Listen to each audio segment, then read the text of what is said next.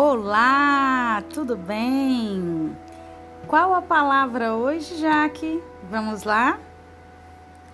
Você já ouviu falar das quatro leis espirituais?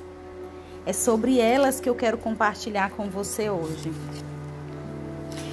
A primeira lei é Deus ama você e tem um plano maravilhoso para sua vida. Assim como há leis físicas que governam o universo, há também leis espirituais que governam nosso relacionamento com Deus. O amor de Deus, como fala em João 3,16, foi tão grande porque Deus, ele amou o mundo de uma maneira tão extraordinária que ele deu o seu único filho para que todo que nele crê não pereça, mas tenha a vida eterna. Eu quero perguntar para você: você teria coragem de dar o seu único filho pelas pessoas do mundo, pelas pessoas que você nem conhece? Eu, sinceramente, não teria coragem. Não teria coragem. Então, esse amor de Deus para com a humanidade é único. Não existe uma pessoa que faça isso. Então, por isso, o plano de Deus, Cristo, ele afirma, ele diz: Eu vim para que vocês tenham vida e tenham em abundância uma vida completa e com propósito. Isto está escrito na palavra de Deus em João 10:10. 10. Então, quando Deus deu o seu filho, o seu primogênito, não foi um acidente ou sem pensar, não. Deus fez isso porque Ele tem um plano para a humanidade. Ele tem um plano para todos aqueles que o aceita como Senhor. Por que, que a maioria das pessoas então é, não estão experimentando essa vida em abundância, Jaque? Por quê? Sabe por quê? Porque elas decidiram não querer. É uma decisão.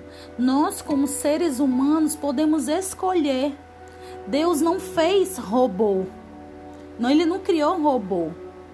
Ele criou pessoas com vontade. Ele criou cada ser humano para que ele seja livre para escolher.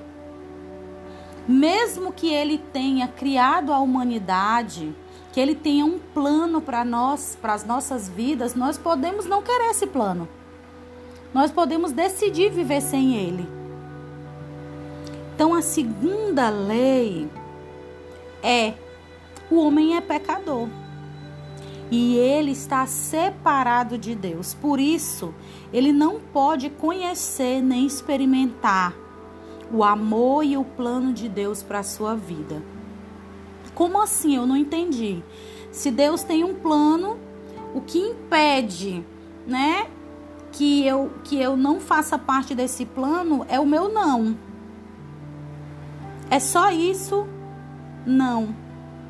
Você pode até dizer sim para Deus. Eu quero esse plano. Mas se você viver uma vida de desobediência, de pecado, você não vai poder usufruir do plano de Deus para a sua vida, do melhor de Deus para a sua vida. Vou te dar uma comparação. Vamos supor, você tem um filho que você ama muito. E você tem planos para ele ou você não tem? Claro que tem. Você tem planos que ele faça uma faculdade, você tem planos que ele se case com uma pessoa boa, que o ame, você tem planos que ele tenha uma vida saudável, uma vida íntegra, né? Assim, você tem sonhos para o seu filho, você tem sonhos, né? Que ele conheça, sei lá, você pode ter tantas coisas, que ele conheça vários lugares do mundo, né? Que ele, ele tenha vários recursos, né? Para poder ele ter uma vida tranquila. Você tem planos para o seu filho que ele tenha uma vida de intimidade com Deus, né? Então imagine que você tenha tudo isso para o seu filho, mas ele decida assim, olha, eu sei que a senhora quer o melhor para mim, mas eu não quero. Eu não quero. Ou ele diga assim, tá bom, eu vou viver tudo isso que você tem para mim. E aí ele pega todos os planos que você projetou, que você sonhou, que você se esforçou talvez até para é, trabalhando duro para poder fazer uma poupança, para um dia você poder dizer, olha filho, isso aqui é para você. E, e, e, tudo isso e tal. E ele, tipo, nem valoriza, diga assim, que a senhora guardou dinheiro para minha faculdade? Não, então me dá aí. E gastar, sabe, assim, sair gastando com festa, com não sei o que e tal. O que é que você ia fazer? Sinceramente, você ia impedir. Você ia dizer, não, não, não, não. Eu não vou deixar você jogar fora todo o meu esforço, né? Todo o meu trabalho. Então, da mesma forma, Deus diz pra gente: peraí, calma aí. Eu te dei, né? Por amor a você, eu dei o meu filho para sofrer no seu lugar. Eu paguei um alto preço pela sua vida. Não. Se você, Deus também diz não pra gente, não. Eu não vou deixar você jogar é, aos porcos, tipo, jogar pelo ralo aquilo que eu dei de todo o coração. Você pode viver a vida que eu tenho para os planos que eu tenho para você, mas se você tiver uma vida de obediência. Por isso que aqui fala, né, na, na segunda lei, que também existe algo que nos separa de Deus, que nos impede de viver os planos de Deus, é o pecado. E o homem, ele é pecador. Isso está escrito em Romanos 3:23 que todos pecaram e careceram da glória de Deus, todos. Exceto Jesus, todo mundo pecou. Né? O homem foi criado para ter um relacionamento perfeito com Deus, isso era o plano de Deus. Mas por causa do que? Da sua desobediência e rebeldia lá no Éden, ele, ele decidiu escolher o seu próprio caminho. Quando Adão desobedeceu a Deus, quando Deus disse: coma de todos os frutos, menos desse. Eva comeu. E mesmo Adão tendo recebido a palavra, ele também se submeteu e comeu e pecou. Ele, né, escolheu seguir o seu próprio caminho, porque Deus falou para ele que se ele comesse do fruto, ele ia experimentar o bem e o mal né? Ele ia ser como Deus no sentido de conhecer todas as coisas. Então, naquele momento, ele seguiu o próprio caminho dele, como uma pessoa que diz que não quer viver os planos de Deus, ela vai viver a vida dela, mas aí ela está por conta dela. Entendeu? Então, é, o relacionamento com Deus, né, se desfez quando Adão desobedeceu. E esse estado de independência de Deus, caracterizado por uma atitude de quê? De rebelião, de indiferença, é a evidência do que a Bíblia chama de pecado. Porque o que é que, que eu falei para vocês aqui? Que o homem foi criado para quê? Para ter um relacionamento perfeito com Deus. A palavra de Deus fala que nada o homem pode fazer sem Deus. E aqueles que, mesmo sabendo disso, escolhem viver sem Ele, ele está em desobediência. E, e Deus, ele não é prisão. Ah, eu não, eu não quero entregar minha vida para Jesus, porque aí eu vou ter que ir para a igreja, eu vou ter que me consertar, eu não vou poder mais beber, eu não vou poder mais andar com as minhas roupas curtas, eu não vou poder mais fazer aquilo que eu queria. Deus não é prisão. Na verdade, tudo aquilo que ele nos desafia a fazer é para o nosso próprio bem. Na verdade, a vida com Jesus é maravilhosa, porque aí sim nós passamos a fazer o que é correto, nós passamos a andar em obediência e nós colhemos o fruto da obediência. Muitas vezes a pessoa não não vive uma vida de relacionamento com Deus porque ela não quer abandonar o pecado, ela não quer deixar de fazer aquilo que é errado. Aos olhos humanos, ela já sabe que aquilo é errado. E aos olhos de Deus, ele sabe que aquilo é errado e que ele não aceita, assim como eu tenho certeza que nós como pais, ou se você não é não não não é pai nem mãe ainda, mas eu tenho certeza que os seus pais, eles não vão aceitar de você coisas erradas. Nós não vamos aceitar dos nossos filhos coisas erradas. O meu filho chega para mim e diz assim: "Mãe, é o seguinte, agora eu comecei a a fumar maconha, é, agora eu comecei a roubar e assim, aquilo, a, o que eu roubar lá fora eu vou trazer para cá, beleza? E assim, mãe, os meus baseados eu também vou fumar em casa, então eu quero liberdade e tal. Você acha que sua mãe e seu pai vai aceitar isso? Nós como pais vamos aceitar isso dos nossos filhos nunca.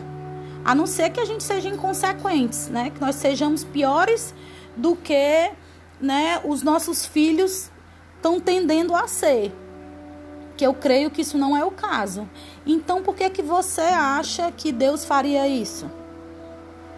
Então, o homem ele, ele o homem ele está separado.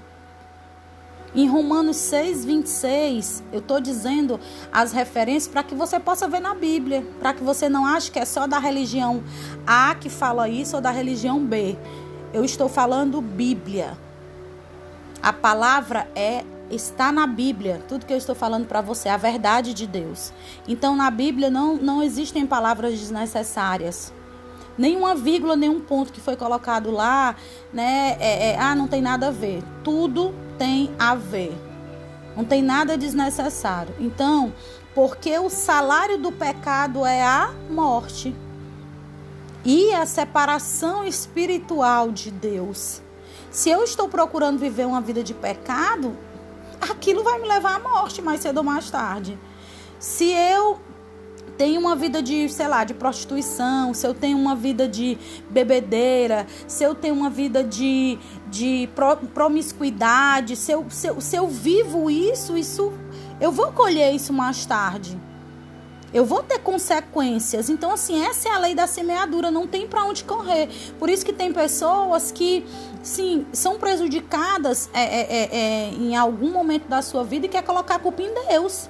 Ah, por que, que Deus permitiu isso? Por que, que Deus, se Deus é bom, por que, que Ele permite isso? Aquilo que você está vendo hoje no mundo é consequência do pecado do homem. Não tem nada a ver com Deus, porque aqui o que é que a palavra diz? Deus teve um tem um plano perfeito para cada ser humano. Para cada ser humano, mas a escolha é dele. Então, o homem tem pegou aquilo que era para ser pro bem e tem transformado no mal. Tudo que Deus deu, né? tudo que, que existe no mundo, Deus deu inteligência também para que o homem fizesse. Por exemplo, eu tenho uma faca. A faca serve para quê? É, é, é muito útil para várias coisas. Mas a faca também pode matar uma pessoa. Quem é que decide? Aquele que conduz. Se eu tô com uma faca, se eu quero cortar uma laranja, cortar uma carne, cortar um pão, beleza, isso vai ser muito útil para mim. Mas se eu quero pegar uma faca e matar uma pessoa, matar a mim mesmo, qual é a consequência? De quem, para quem é a consequência? Para mim. Então, Deus ele é santo. Não, não adianta você querer colocar a culpa em Deus. A maldade que existe no mundo não é culpa de Deus. O homem que tem pecado e por isso ele está separado de Deus. Deus ele é santo e o homem é pecador, não tem para onde correr. E um grande abismo separa os dois. O homem ele está continuamente procurando alcançar a Deus né? Assim, ele está procurando viver uma vida abundante através dos seus próprios esforços. Existem pessoas que dizem assim: para que eu quero Deus? Para que eu quero Deus? Minha vida é tão perfeita. Eu tenho dinheiro, eu tenho saúde, minha casa, eu tenho um bom casamento, a minha casa é super confortável. Para que eu quero Deus? E, e, e, diz assim: e eu sou uma pessoa boa, não faço mal a ninguém, eu pago os meus impostos, eu, eu vivo uma vida boa com a minha esposa, não falta nada na minha casa, então não sou uma pessoa ruim. Então ele acha que com esses recursos, que é os recursos próprios, ele vai estar próximo de Deus. Isso é um engano. Né? Por quê? Porque você acha que isso te leva a Deus, você ter uma vida correta, você fazer boas obras, né? Você ter as suas filosofias e as suas teorias, a sua religião própria, isso já tá, você já está perto de Deus. E essa terceira lei, ela nos mostra que a única resposta para o pro problema dessa separação é o que? É Jesus Cristo. Se Jesus morreu por mim e por você, então tá na cara que ele é a chave. Jesus, ele é a solução de Deus para o pecado do homem. Por que é que você acha que Deus fez, né? Colocou o filho dele lá na cruz para morrer por mim e por você? Porque ele era a chave. É por meio dele que eu e você podemos conhecer e experimentar o amor e o plano de Deus para nossas vidas. Então, ele morreu em nosso lugar. Mas Deus, ele prova o seu próprio amor para conosco pelo fato de ter Cristo morrido por nós, sendo nós ainda pecadores. Está em Romanos 5:8. Então Deus, ele não colocou uma condição. Peraí, tal. Eu vou, meu filho vai morrer, mas ele vai morrer pelos que são bons, né? Que não mataram ninguém, que não mentiu, que vive uma vida íntegra. Por esses meu filho vai morrer. Ele vai morrer pelos bons, pelos maus não. E Deus tinha todo o direito de fazer isso, porque a humanidade estava devastada pelo pecado. Mas Deus não fez isso. Ele disse: sendo ainda pecadores, por amor eu vou entregar o meu filho. E Jesus, ele ressuscitou dentre os mortos. Cristo morreu pelos nossos pecados, ele foi sepultado, ele ressuscitou no terceiro dia. E segundo as Escrituras, ele apareceu a Pedro e depois aos doze discípulos. E depois disso, ele apareceu a mais de 500. Você pode conferir isso em 1 Coríntios 15, do 3 ao 6. Então, Jesus, ele é o único caminho que nos leva a Deus. Em João 14, 6 está escrito: Respondeu Jesus: Eu sou o caminho, a verdade e a vida, e ninguém vem ao Pai a não ser por mim. Então aqui está dizendo o quê? Eu sou, só existe um eu, Jesus. Aqui não está dizendo existe uns caminhos, umas verdades e umas vidas que possam levar você ao Pai. Ele está dizendo eu sou o caminho a verdade e a vida. Então Deus, ele tomou a iniciativa de ligar o abismo que nos separa, que nos separava, que nos separa dele, né? Ao enviar quem Jesus. Esse abismo existia, né? Porque era Deus e o homem pecador. Então existia esse abismo que separava a gente de Deus. E aí Deus disse para resolver o problema, para que tudo seja resolvido, para que vocês vivam pela graça, né, que é o ato imerecido. Deus teve misericórdia, olhou para a miséria do homem e disse: Eu vou resolver, eu vou mandar o meu filho. E o que é que pode salvar vocês? É entregar a vida de vocês ao meu filho. Então Jesus, né, ele morreu, ele foi colocado ali na cruz em nosso lugar. Esse foi o pagamento. Esse foi o preço pelos nossos pecados. Mas você sabia que isso não é o suficiente? Ah, tá, beleza. Deus, Jesus morreu por mim, então Deus já pagou o preço, então pronto. A gente está tudo livre, tudo legal, né? Mas isso aí não é o suficiente, não. Essas três leis, essas três leis que eu acabei de, de compartilhar com vocês ainda não é o suficiente. Tem a quarta lei. Nós precisamos receber a Cristo como Salvador e Senhor, por meio de um convite pessoal. Aí sim, você pode conhecer e experimentar o amor e o plano de Deus para a sua vida. Nós precisamos receber a Cristo. Está escrito em primeiro em João 1:12. Contudo, aos que o receberam, aos que creram em seu nome, deu-lhes o direito de se tornarem filhos de Deus. Então, se a palavra de Deus está dizendo que é por meio desse, dessa decisão pessoal que você se torna filho, isso quer dizer que os seres humanos que foram criados por Deus não são filhos de Deus. Até que eles façam essa decisão por si próprio, por livre e espontânea vontade. Aqui fala, contudo, aos que receberam. Então, recebendo a Cristo como Jaqueline? Como? Pela fé. Pela fé. Está escrito em Efésios 2, do 8 ao 9: Pois vocês são salvos pela graça. Vocês foram salvos. Nós fomos salvos. Eu me incluo nisso, claro, faço parte.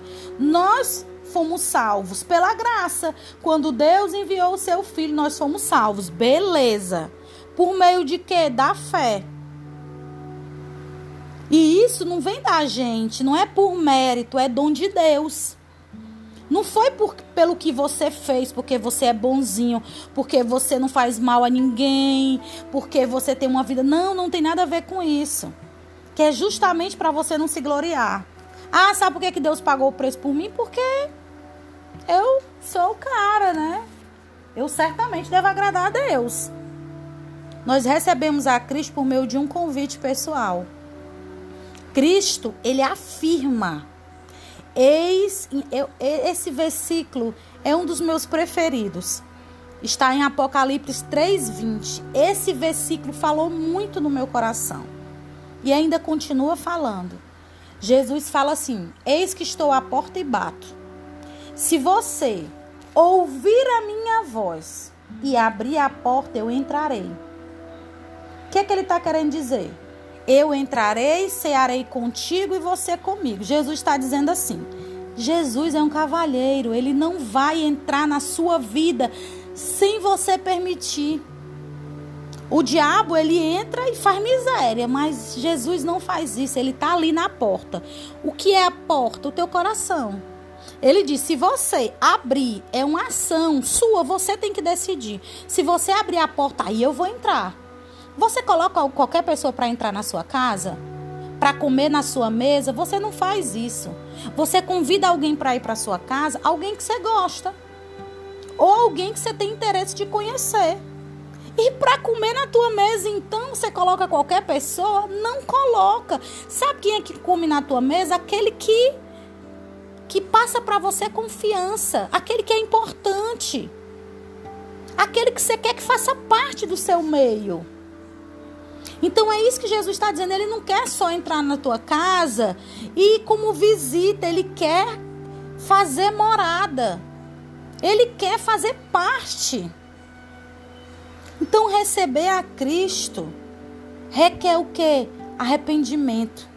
Que significa deixar de confiar na nossa própria capacidade, né? Que a gente acha que pode se salvar, a gente acha, né? E, e crer que Cristo é o único que pode perdoar os nossos pecados. Então, apenas saber que Jesus é o Filho de Deus e que ele morreu na cruz pelos nossos pecados não é suficiente. O necessário é receber a Cristo pela fé, por meio de uma decisão pessoal. Por isso que às vezes você acha que o que salva é religião. Religião não salva ninguém. Padre não salva ninguém. Pastor não salva ninguém. Quem salva é Jesus. É quando você abre a sua boca e declara e diz: Jesus, eu creio em ti. Faz morada na minha vida, me, me, me transforma, porque até agora eu só fiz miséria. Mas eu não quero mais viver essa vida, não. Eu quero ser transformada, eu quero ser salva, eu quero um dia ir para o céu. Porque não se engane não, viu? Você acha que todo mundo vai para o céu? É isso que o diabo quer que muitas pessoas acreditem.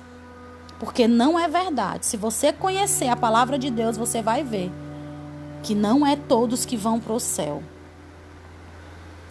Então, é importante você conhecer a verdade de Deus e parar de ficar falando de religião. Ah, é porque é crente, ah, é porque é isso, não, é porque é fanático, não, porque é religioso. Para com isso. E vai aprender realmente para poder você entender. Muita gente achava que não dependia de Deus e hoje, com tudo que está acontecendo no mundo, ela não sabe que não tem para onde correr que não seja para Deus. Pode ter o dinheiro do mundo, pode estar tá nadando em dinheiro, pode estar tá morando na melhor casa, ter os melhores recursos, ser dono de mundos e fundos, mas não compra a cura para o coronavírus. Não compra. Não compra. Nós temos que estar o quê? Dependendo de quem? De Deus. Tá tudo no controle de Deus. Deus não foi pego desprevenido, não. E era Deus. Deus queria que isso acontecesse com a humanidade?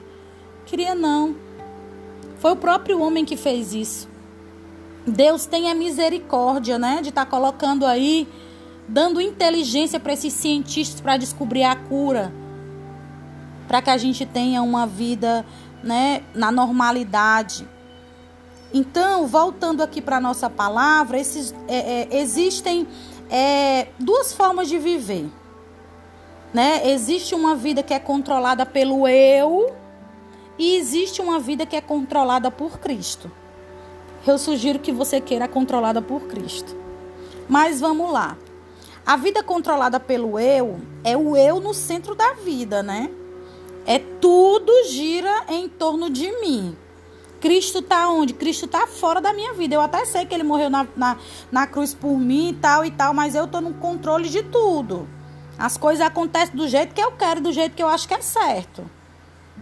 Os interesses, eles são controlados pelo eu. E geralmente, né, causa o quê? Discórdias e grandes frustrações. Porque muitas vezes a gente acha que uma coisa é, é, é boa pra gente e não é. A gente acha que aquilo que a gente está fazendo é vida, mas na verdade é morte. Porque pensa comigo, você quer muito, muito, muito, muito uma coisa. Quando você consegue, você diz assim: rapaz, será que era isso mesmo? Eu nem sei se eu quero mais isso. Você ama, amanhã você não ama mais. Você quer uma coisa, amanhã você não quer mais. Essa é uma vida controlada pelo eu. E uma vida controlada por Cristo. Cristo está onde? No centro de tudo. E o eu tá onde? Tá fora do centro. Eu tô fora do centro. Eu tenho vontade de fazer muita coisa. Às vezes eu tenho vontade de matar o meu marido, essa é a minha vontade. Mas eu não vou fazer isso porque eu sei que isso é pecado, que isso é assassinato. Eu tô falando de uma forma assim, que às vezes a gente briga, discute e tal, né? Fica chateado um com o outro. A gente diz, como é que pode um homem desse, não sei o que e tal, e tal, e tal, e tal. Mas aí a gente respira fundo, né? Pensa na misericórdia de Jesus por mim também, né? Que fiz muita besteira, que às vezes falo besteira, que às vezes peco, porque eu estou longe de ser perfeita, né? Se você acha que existe um perfeito no mundo, você está enganado. Ninguém, não, não existe ninguém perfeito. Nós estamos, né, a cada dia, eu estou a cada dia buscando ser mais parecida com Jesus, tratar as pessoas como Jesus trata, né, amar as pessoas como Jesus ama, ser paciente, é, é exercitar os frutos do Espírito, que é paciência, alegria, longanimidade, né, que é aquele pavio longo. Pois é, é isso né? Mas eu não vou fazer, eu não vou pegar aqui, eh, eh, ai meu Deus, eu vou te matar, não sei o que, como fazia isso na ignorância, porque eu já fiz muito isso, mas hoje eu tenho aprendido em Deus que não é por aí não, viu? Não é por aí. Então, quando eu saio de cena e Deus, ele está no controle da minha vida, né? Quando Cristo assume esse controle, o resultado é o que? É harmonia. E é estar nos planos de Deus para minha vida. E eu te pergunto, qual é dos dois ciclos que você quer estar? Eu, eu hoje com toda certeza, né, tenho Cristo no centro da minha vida. Mas aí a pergunta é para você. Qual é dos dois círculos que você quer estar? Você quer continuar é, no centro da sua vida ou você quer deixar Deus estar no centro da sua vida? E qual qual desses dois ciclos representa a sua vida hoje? Faça aí uma autoanálise.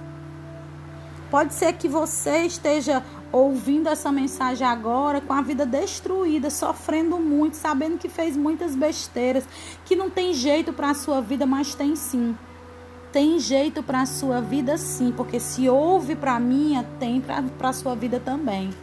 Eu tinha uma vida destruída e eu vou compartilhar ainda o meu, meu testemunho com vocês. Então, o que eu quero explicar para você hoje é como você pode receber a Cristo e colocar Ele no centro da sua vida. Você sabia que você pode receber a Cristo agora, através de uma oração? Você pode, se você disser assim, eu quero, Jaque, eu quero entregar, eu, eu nem sei quem é você. Mas você pode fazer essa oração e receber Cristo agora na sua vida e ter uma vida totalmente transformada por Ele. Minha vida vai. Meus problemas vão acabar? Não. Mas eu te garanto que o, o maior problema seu com Cristo é melhor do que o pior problema seu sem Ele. Então, mesmo nos dias maus, mesmo no arrumar a casa, transformar tudo, estando com Cristo é totalmente diferente. Então, se você nunca fez essa oração, se você quer receber Jesus, repete essa oração comigo. Eu vou fazer essa oração e você vai repetir. Diga assim: Deus, você conhece o meu coração e eu sei que você está mais interessado na atitude do meu coração do que em minhas palavras. Então eu quero que você, com muita atenção, não é por pressão, nem por obrigação, entenda. É de todo o coração que você vai fazer essa oração. Tá bom? Diga assim: Senhor Jesus, eu preciso do Senhor. E eu abro a porta da minha vida e o recebo como meu Salvador e Senhor. Obrigado por ter morrido na cruz para perdoar os meus pecados. Porque o Senhor trocou a sua vida pela minha. O Senhor me deu a vida eterna e o Senhor me aceitou como eu sou. Agora tome conta da minha vida e faça de mim a pessoa que deseja que eu seja. Amém? Se você fez essa oração pela primeira vez, eu quero dizer que essa oração expressa o desejo do seu coração de mudar de vida. E que Jesus, ele entrou na sua vida agora e a partir de hoje, a sua vida não será mais a mesma. Ele vai transformar a sua vida. E aí você pode me perguntar, mas como é que eu sei então que agora, depois que eu fiz essa oração, Cristo entrou na minha vida? Eu quero que você anote esses versículos e você vai olhar essa palavra na Bíblia e você vai descobrir como você sabe que realmente Jesus entrou na sua vida. Porque de acordo com o que Apocalipse fala, essa promessa de Apocalipse 3:20, onde é que Cristo está? Cristo, ele disse que entraria na sua vida.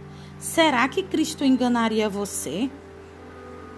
E como é que você sabe que Deus respondeu a sua oração? Por causa sabe de quê?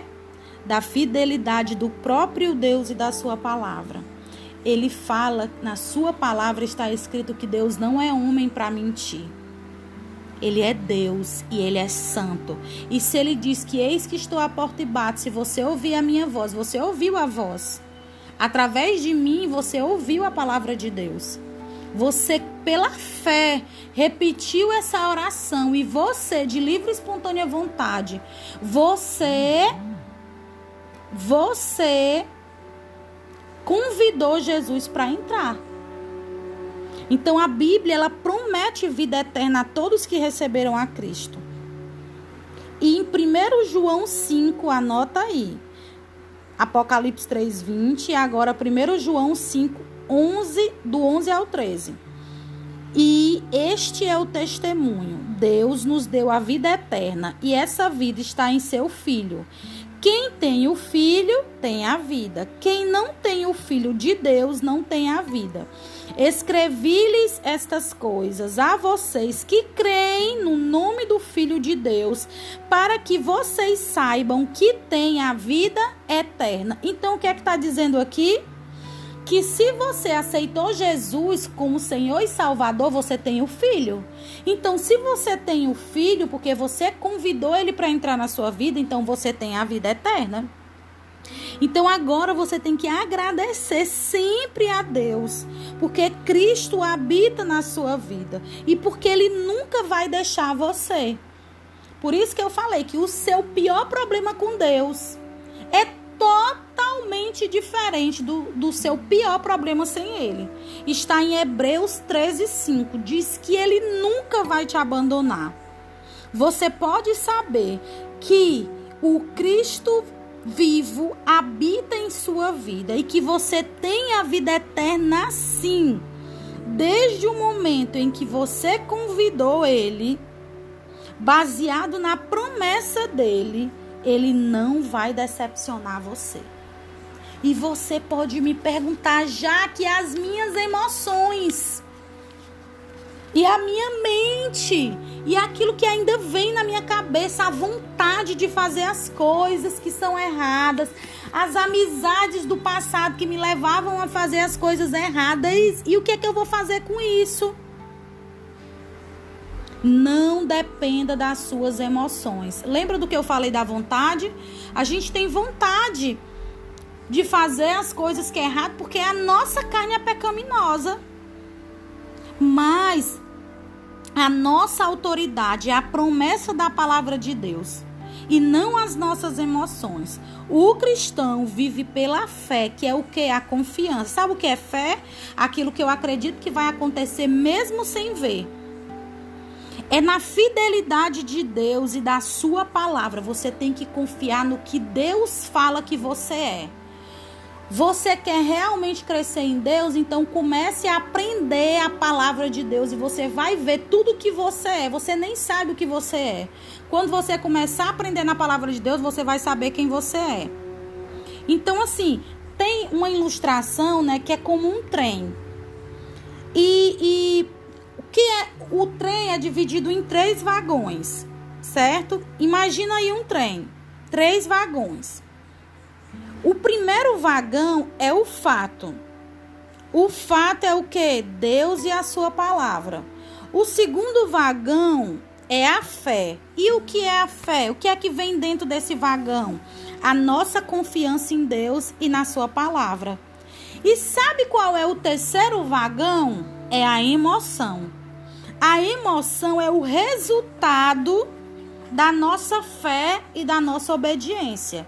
Então, quando você tiver vontade de fazer aquilo que não agrada a Deus, você vai lembrar quem é que está no primeiro vagão? É o fato. Quem é o fato? A palavra. E depois vem o que? A confiança em Deus. E em terceiro é a emoção. Então, essa locomotiva, ela vai correr, né? Com o vagão ou sem ele. Né? O fato é a palavra, então ele está indo. Então, mais claro, né? Seria inútil o vagão ele tentar puxar a locomotiva, ele não vai conseguir. Quem é que está puxando a locomotiva? É o fato, que é a palavra de Deus. Então, as outras coisas vão correr com o fato. Então, a sua emoção está no último ponto tá? Então você tem que depender de Deus. Os seus sentimentos e as suas emoções vão depender de Deus. Não tenha medo. Lembra que eu disse: ah, se eu aceitar Jesus, a minha vida vai ser totalmente transformada assim, plim? Pode até ser que isso aconteça, mas a probabilidade de ser gradativa é muito grande, porque a cada etapa que você for crescendo em Deus, Deus vai transformando a sua vida e transformando as pessoas que estão ao seu redor. É assim que aconteceu comigo e eu acredito que é assim que vai acontecer com você. E agora que você recebeu a Cristo, e agora já que eu recebi a Cristo, sou uma nova criatura, e agora, no momento em que você recebeu a Cristo, pela fé, diversas coisas aconteceram no mundo espiritual. Você não está vendo, mas eu te garanto isso. Por quê? Porque a palavra fala, é a verdade de Deus. Sabe qual foi a primeira coisa que aconteceu quando você aceitou Jesus? Cristo entrou na tua vida. Está em Apocalipse 3:20 e também está em Colossenses 1:27. Se você não tem uma Bíblia, providencia compra online uma Bíblia. Quero te dar uma dica. A, é, com com a, a descrição, é, a, a linguagem de hoje. Que aí é uma linguagem bem fácil, porque aí você vai entender tudo que lá está. Segunda dica, começa a ler pelo a Bíblia é dividida em duas partes, Novo Test, Velho Testamento e Novo Testamento. Vai primeiro para o Novo Testamento, que começa de Mateus e vai até Apocalipse, certo? Porque se você for começar do Velho Testamento, vai dar um nó na tua cabeça. Então começa pelo Novo Testamento. Segunda coisa que aconteceu quando você decidiu por Cristo, os seus pecados foram perdoados. Uhul! Não existe mais conta tudo foi zerado. Como assim? Então, tudo que eu fiz foi perdoado? Foi. O Senhor te perdoou. E está escrito lá em Colossenses 1,14 e Colossenses 2,13. Olha lá como Deus apaga e não lembra mais. Agora ele zerou tua conta. Agora vai ser daqui para frente. Até ontem você pode ter bebido, se prostituído, traído e tal, o pecado ainda estava lá, né? Mas hoje que você aceitou Jesus, ele te perdoou, zerou. Mas e as pessoas que estavam envolvidas naquilo? Aí é um outro processo, né? Aí essas pessoas, elas ainda vão congelar a tua imagem de que você ainda é aquela pessoa, mas a partir de daqui para frente você vai demonstrar que não é mais aquela pessoa com as suas novas atitudes. E o terceiro, você se tornou filho de Deus. Antes você só era criatura, hoje você é filho. Está lá em João 1:12. Quarto, você recebeu a vida eterna. Antes você estava condenado ao inferno. Se você achava que ia para o céu, você estava enganado. Agora você vai, porque o seu nome está escrito no livro da vida. Está em João 5:24. Dá uma lida lá também. E a quinta coisa que você ganhou foi você começou a viver uma nova vida.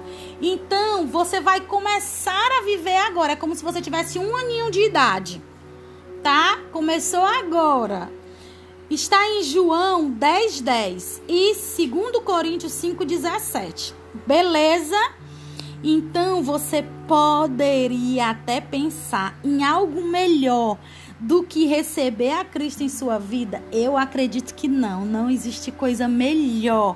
Você gostaria de agradecer agora a Deus?